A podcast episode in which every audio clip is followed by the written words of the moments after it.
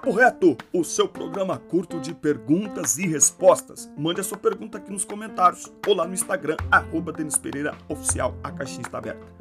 Prova para mim que namorados dormirem juntos é pecado. A Bíblia diz: fujam da prostituição, fujam da imoralidade sexual. José não ficou ali dando conversa para a mulher. Na primeira atitude, ele vazou, ele sumiu. E Paulo fala para Timóteo: foge dos desejos da mocidade. Presta atenção, solteiros. Vocês não pecam apenas quando cometem o um ato, quando se deitam um com o outro.